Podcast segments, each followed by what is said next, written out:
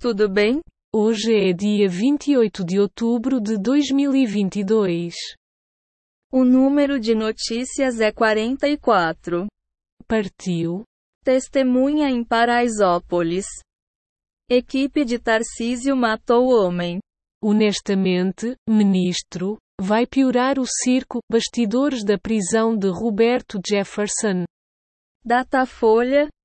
Lula tem 49% no segundo turno e Bolsonaro 44%. A lei sancionada por Lula que fez explodir prisões por tráfico de drogas no Brasil. Lula promete responsabilidade fiscal e combate às desigualdades em carta aberta. É falso que rádios tenham confirmado que TSE deixou de repassar materiais de campanha de Bolsonaro. Covid-19 em alta há dois dias. Média de mortes completa 20 dias abaixo de 100. Quer comentar? É para rir ou para chorar com essa notícia? Está bem. Covid-19 Média móvel de mortes volta a registrar alta após 12 dias. Covid, 171,4 milhões de brasileiros completam vacinação, 79,7% da população. Linha direta, volta em 2023 com apresentação de Pedro Bial. A propósito, sucesso na década de 1990 programa fazia reconstituições de crimes. Em P, Marília aparece com terço e associa Raquel a Bolsonaro. Lula não tuita o que vai liberar pequenos furtos, como o de celular. Apartamento secreto, jovem mora escondido em shopping por quatro anos. Uma mensagem para nossos ouvintes. As notícias são obtidas dos portais do G1, UOL e Google. Ibovespa fecha em alta de 1,66%, aos 114,6 mil pontos. Últimas notícias: Estadão e Investidor. As principais notícias do mercado financeiro. Guedes critica governo Lula e diz que roubou menos, em entrevista. Oyama. Datafolha mostra estabilidade. Cenário ruim para Bolsonaro. Raquel versus Marília. Em P. Debate é dominado por arengas sobre alianças. Tarcísio e Haddad sobem tom de ataques e misturam São Paulo com Brasil em debate. Após idas e vindas, Elon Musk diz que comprou Twitter, empresa não confirma. Quer comentar? Vou ficar em silêncio. Próximo. Não sei se concordo, mas vamos lá. Lula lança carta com propostas para eventual governo. Janones. Aliados de Bolsonaro podem ter matado alguém em nome de um projeto de poder.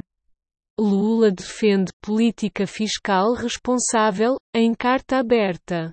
Lula divulga Carta para o Brasil do Amanhã e cita 13 compromissos de eventual governo. Governo de São Paulo, leia íntegra do debate entre Tarcísio e Haddad na Globo. Com eleições e dados do ZEUA, dólar fecha em queda, cotado a R$ 5,307. Reais. Uma breve análise do que ouvimos. Sei lá. O que comentar sobre isso? Ok. Crise dos mísseis de Cuba.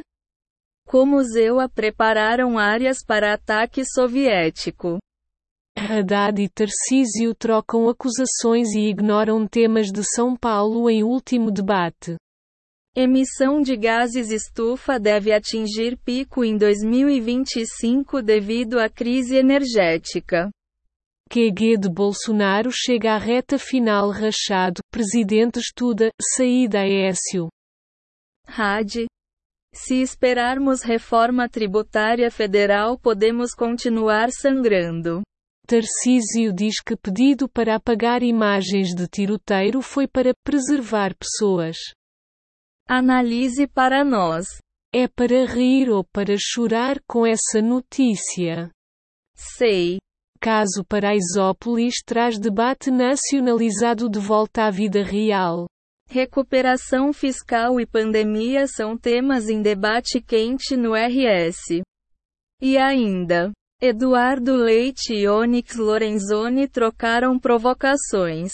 Veja como foi. A goleada do professor Haddad no engenheiro Tarcísio.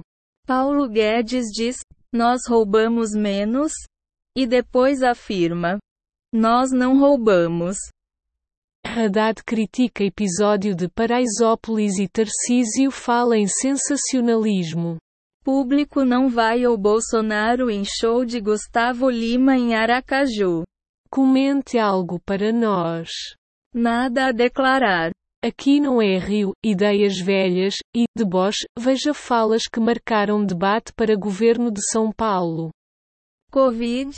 171,3 milhões de brasileiros completam vacinação, 79,7% da população. Testemunhas dizem que segurança de Tarcísio matou homem, mostra Intercept. Rússia adverte EUA e Ocidente que pode ter satélites comerciais como alvos. Você é uma pessoa disciplinada para decorar, ironiza Haddad. EUA revogam restrições adicionais a exportações brasileiras de aço. Um comentário sobre o que escutamos.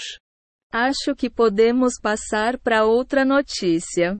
Está bem. Próxima notícia. Um abração. Vamos sair daqui.